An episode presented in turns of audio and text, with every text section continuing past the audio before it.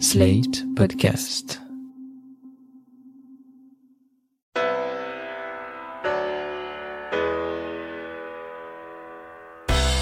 Bonjour et bienvenue dans Le Monde Devant Soi, le rendez-vous d'actu international de Slate.fr.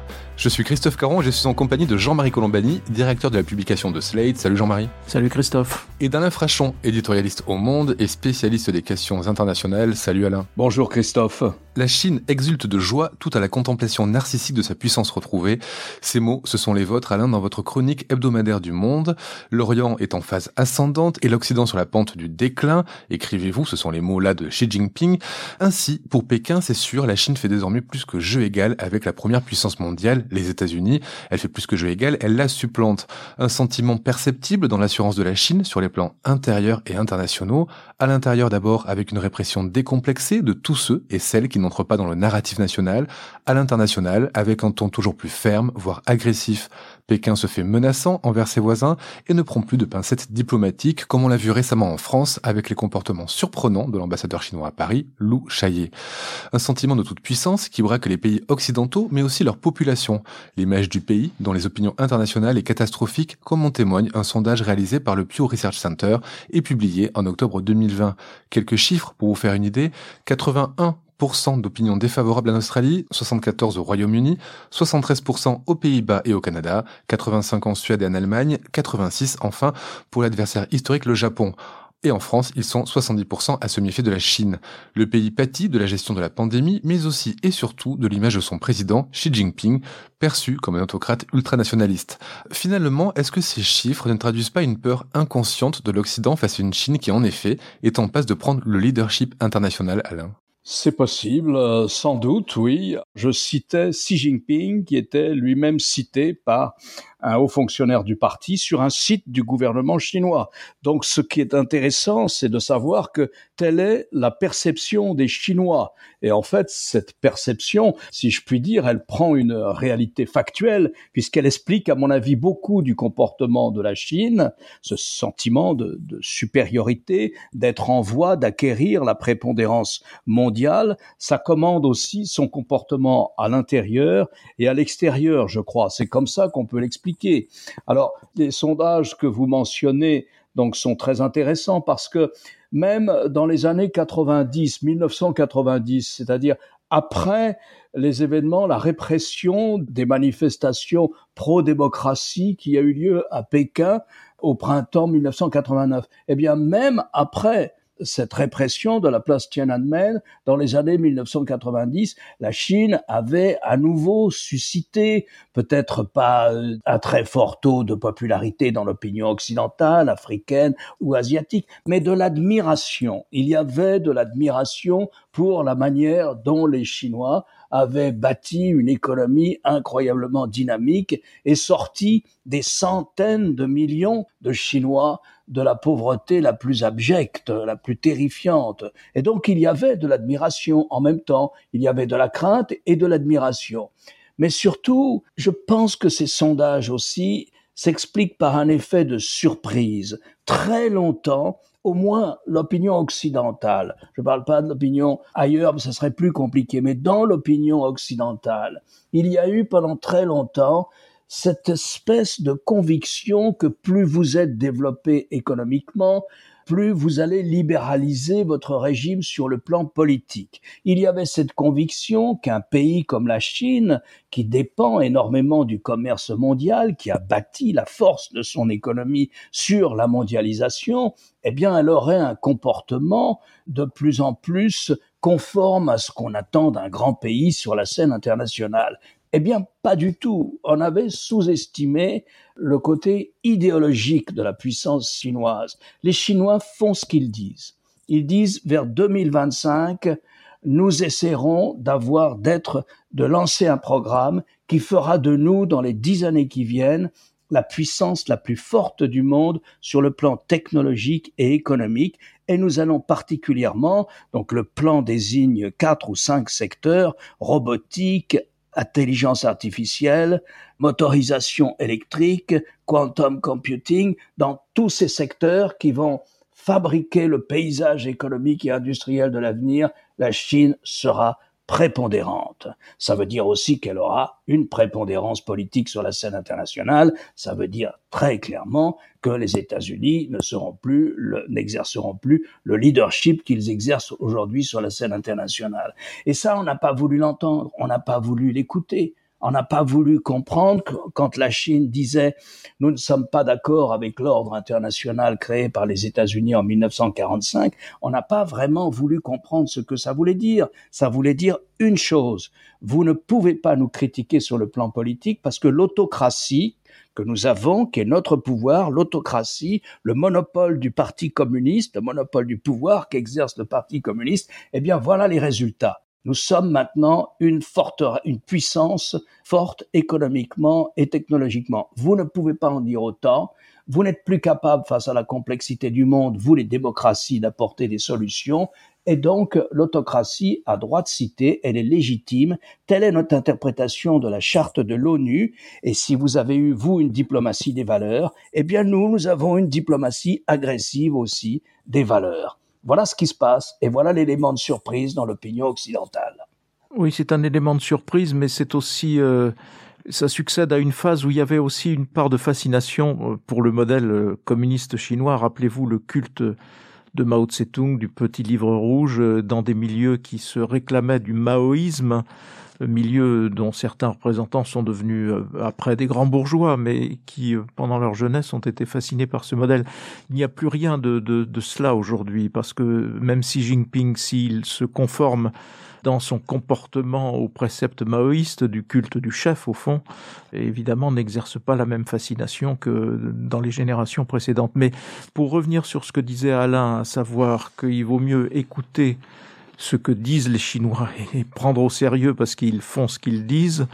Il faut en effet toujours avoir en tête, s'agissant des Chinois, une obsession historique. Et de ce point de vue-là, je voulais vous remémorer une rencontre en 2004, une rencontre avec de jeunes diplômés chinois qui avaient tous en particularité d'avoir été formés en France et notamment à HEC.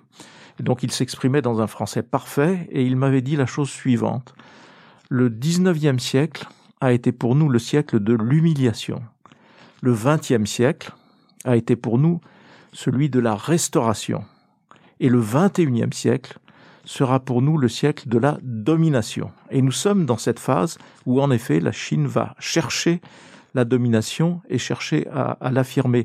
Et pour euh, exemple le plus récent de cette fascination pour l'histoire qui fait que les Chinois essayent de, par leurs actes, de nous infliger ce que nous leur avons infligé par le passé. Donc ils font souvent référence à ce que l'on a appelé l'alliance des huit nations dans l'année 1900.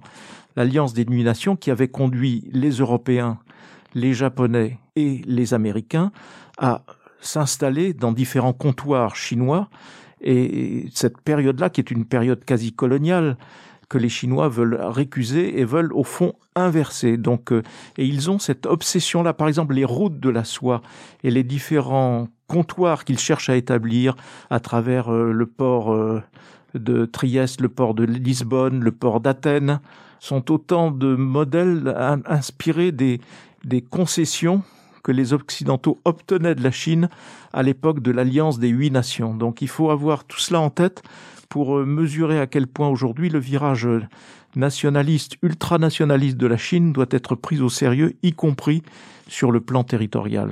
Alors, à propos de cette volonté de domination territoriale dont vous parlez, Jean-Marie, j'évoquais en introduction euh, la menace que représente Pékin pour ses voisins. Cette semaine, les Philippines se sont émues de manœuvres militaires en mer de Chine et ont dénoncé, je cite, une action provocatrice de militarisation de la zone. Et dans le même temps, l'amiral américain John Aquilino s'est inquiété d'une possible et imminente invasion de Taïwan. Jean-Marie, vous qui surveillez depuis longtemps le réarmement de la Chine et le poids qu'elle prend dans la région, est-ce que selon vous, on vient de franchir un cap avec les événements de cette semaine? Non, le cap a été franchi au moment de l'installation de Xi Jinping, je pense, parce qu'il il épouse la cause des, des, milieux les plus nationalistes et notamment des milieux militaires euh, en Chine. Et de ce point de vue-là, il y a eu euh, pendant toute cette période, vous vous souvenez, ces travaux gigantesques sur des petits îlots qui sont progressivement transformés en porte-avions. On se demande pourquoi la Chine s'intéresse autant à des petits rochers comme ça posés sur l'eau, parce que ça lui permet d'étendre sa zone de contrôle maritime et au fond de maîtriser ou de d'essayer de maîtriser tout le trafic qu'il y a dans cette zone en mer de Chine. Et il y a eu d'ailleurs un incident avec un navire de guerre français qui passait par là à dessein. Il y a eu quelques incidents avec la Chine et ces incidents vont évidemment se multiplier parce que l'objectif, c'est en effet de, de, verrouiller tout le système autour de Taïwan. Ça me paraît euh, assez évident. Et donc euh, il y a cette euh, ce virage, j'allais dire, militaro-industriel. Et les premières réflexions qui sont intervenues là-dessus ont consisté à remarquer qu'au fond, la Chine construisait une marine de guerre à la vitesse à laquelle l'Allemagne de 1913 construisait sa propre marine de guerre. Et, donc, à un moment ou à un autre, il a fallu l'utiliser. Donc, quand il y a des gens qui se réarment comme ça de façon aussi puissante et aussi euh, manifestement visible, on se dit, mais ça va forcément à un moment ou à un autre servir à quelque chose. Alain, pour revenir sur les propos de l'amiral Aquilino, est-ce que vous pensez qu'une invasion est possible et imminente, comme il l'a dit? Et dans ce cas, que pourrait-il se passer sur le plan international si la Chine passait à l'action? Première question, euh, est-ce que c'est étonnant qu'un qu amiral fasse ce genre de déclaration publique, euh, selon lesquelles il faudrait s'attendre à une possible opération militaire chinoise sur Taïwan?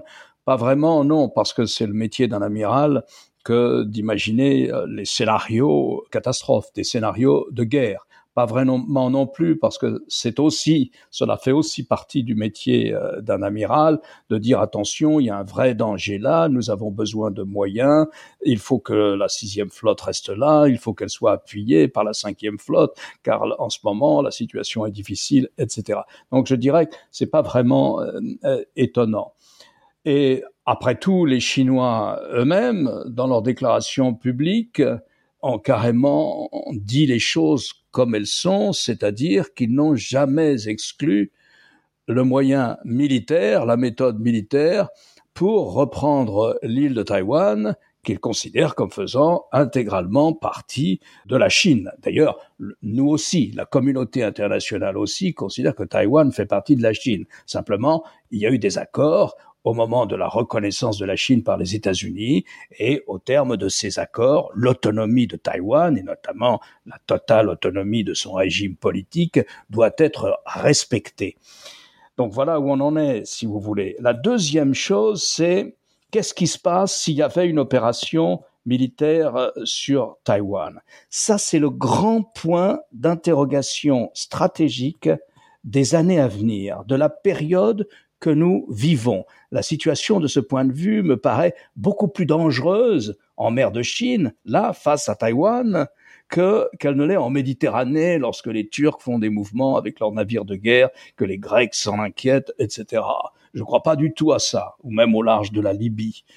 Mais là, on a une vraie question stratégique. On est vraiment dans la définition même de ce qu'est la dissuasion lorsqu'ils ont renoué des relations diplomatiques avec la Chine et qu'ils ont reconnu que la Chine ne faisait qu'un, qu'il n'y avait qu'une seule Chine et que Pékin la représentait et que Taïwan faisait partie du territoire de la Chine, certes, mais qu'il fallait respecter sa totale autonomie et les États-Unis s'engageaient militairement à faire respecter l'autonomie totale politique, enfin politique avec des limites, mais en tout cas l'autonomie de la démocratie taïwanaise.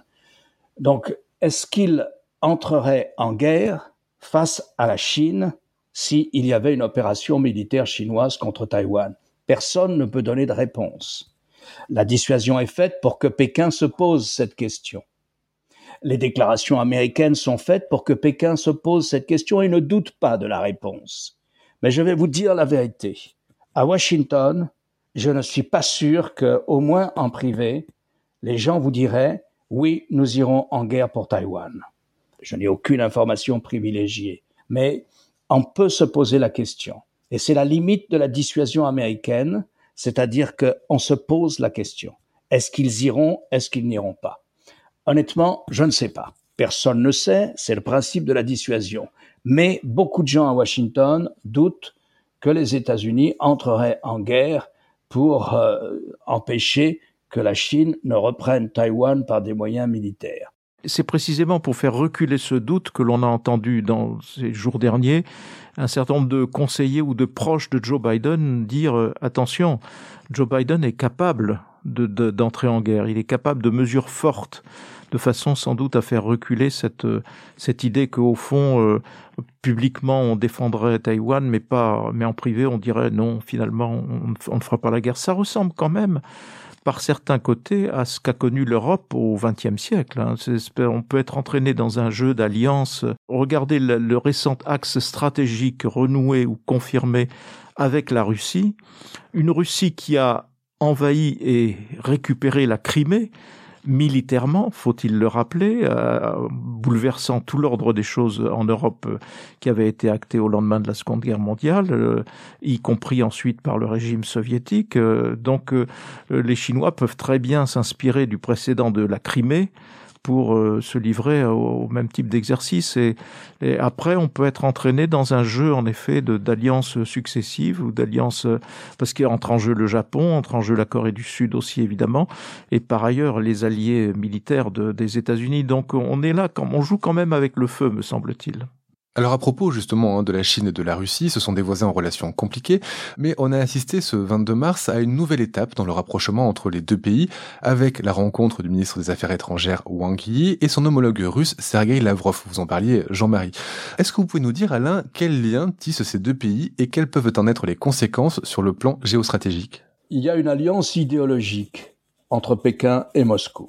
Nous sommes face à deux puissances qui se battent pour installer la légitimité de l'autocratie. Ça veut dire, vous n'avez pas le droit de critiquer ce que nous faisons à l'intérieur. Et ce que nous faisons à l'intérieur ne doit pas empêcher les relations économiques entre nous, empêcher, ne doit pas nous pénaliser, ne doit pas faire qu'on nous boycotte ou qu'on prend des sanctions contre nous. Là, on est dans une véritable bataille idéologique qui consiste à légitimer l'autocratie et qu'on arrête avec les reproches et les sanctions qui sont faits et prises à l'encontre d'un pays parce que selon les Occidentaux, ils ne respectent pas les droits de dame. Là, cette alliance, elle est très forte. Il y a des manœuvres militaires communes.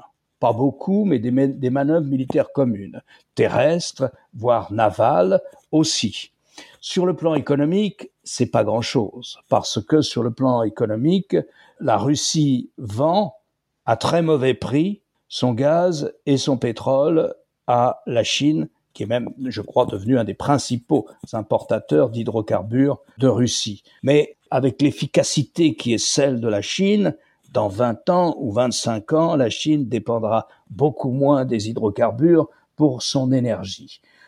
Ajoutez à cela, pour relativiser ce sentiment d'une alliance russo-chinoise, Ajoutez à cela que ce sont deux pays qui se méfient l'un de l'autre profondément. Les Russes ont une peur panique de voir la Sibérie et tout leur flanc oriental et extrême oriental envahi, purement et simplement envahi par des populations chinoises. Les Russes voient la Chine, particulièrement dans le Caucase, ex-terre soviétique, euh, rivaliser avec eux rivaliser avec l'influence russe traditionnelle dans ces territoires de l'Asie centrale.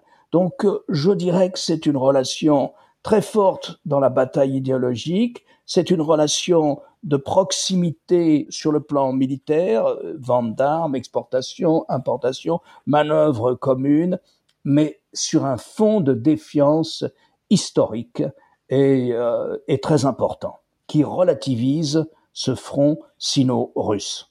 Pour finir, je, je, voulais revenir sur euh, le durcissement du ton de la Chine sur le plan diplomatique, en particulier euh, avec l'Europe et la France.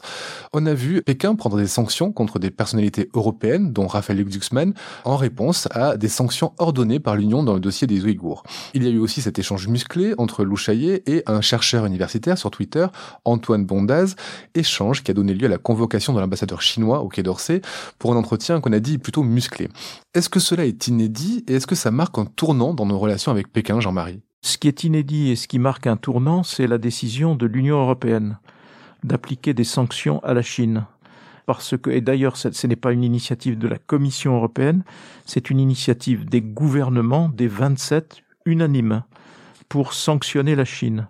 et sanctionner des responsables chinois, et non pas le pays, mais les responsables chinois selon la doctrine bien établie, comme quand il s'agit de la Russie, on sanctionne des individus proches du, pouvoir, mais pas le, pays lui-même.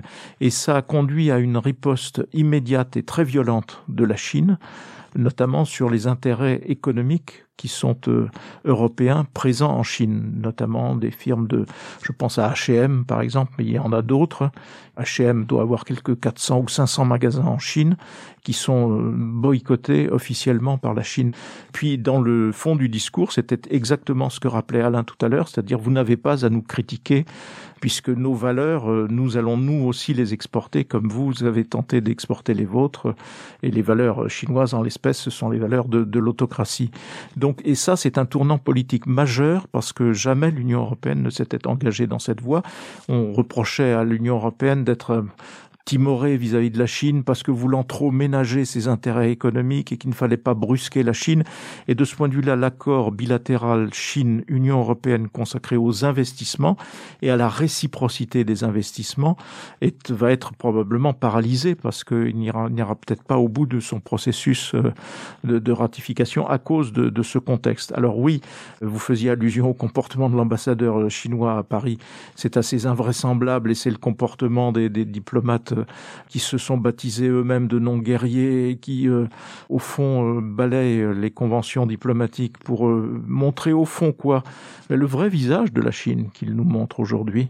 Mais en même temps, sur le plan politique, c'est, je pense, l'événement, ça a été la décision de l'Union européenne d'entrer dans un processus de sanctions.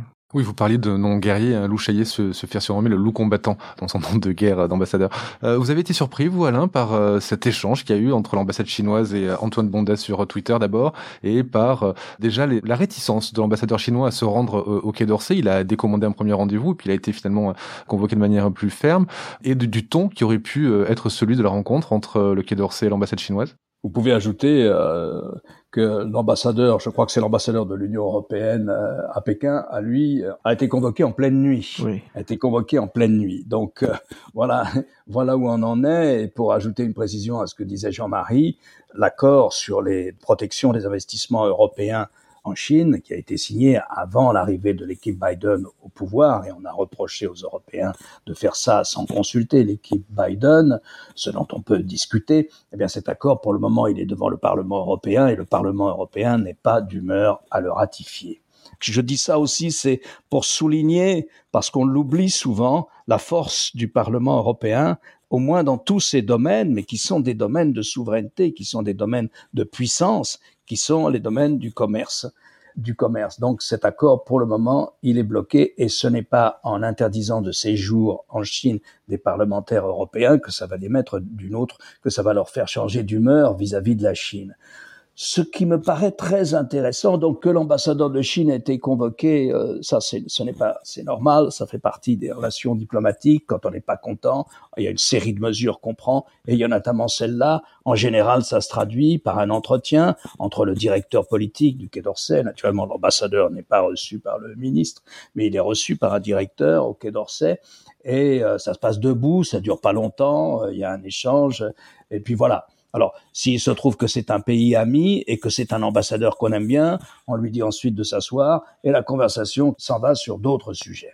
Là, je doute qu'il y a eu une conversation. Il y a eu simplement le rappel à un diplomate chinois par un diplomate français des bonnes manières en matière de relations entre États. Ce sur quoi il faut s'interroger, c'est pourquoi il fait ça, l'ambassadeur Lou. Il fait ça parce que son métier, en principe, le métier de diplomate, c'est d'améliorer les relations de votre pays avec celui dont vous êtes l'hôte. Donc en principe, l'ambassadeur de Chine, il a pour objet de montrer la face la plus aimable de la Chine, la plus brillante, la plus positive possible de la Chine et de faire aimer la Chine aux Français. La question qu'il faut se poser, c'est pourquoi ce type de déclaration?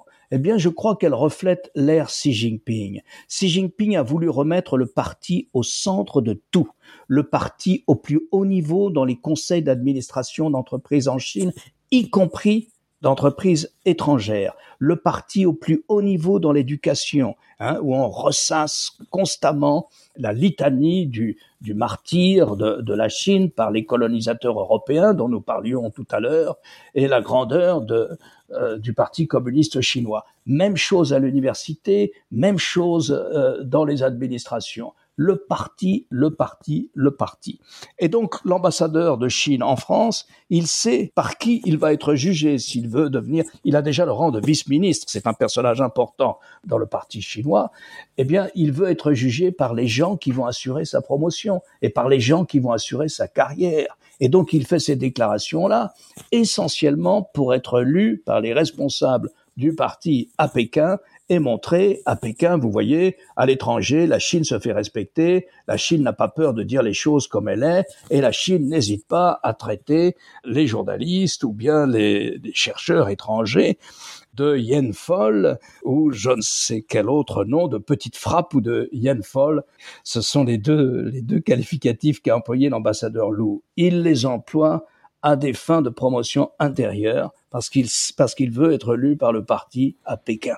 Juste pour compléter, Alain, euh, lorsque le ministre des Affaires étrangères chinois se rend à Anchorage pour rencontrer le ministre des Affaires étrangères américain, il est flanqué du responsable de la diplomatie au sein du Parti communiste. Il ne va pas seul, il est flanqué de son commissaire politique, en quelque sorte, pour illustrer tout à fait la primauté du parti que vous venez de souligner. Merci Jean-Marie, merci Alain. Pour les auditeurs et auditrices qui souhaitent aller plus loin, je les renvoie à votre chronique publiée jeudi dans Le Monde et à l'enquête du quotidien sur les manœuvres de la Chine pour tenter de se dégager de ses responsabilités dans la pandémie actuelle. Sujet que nous n'avons pas traité aujourd'hui mais qui mérite toute votre attention.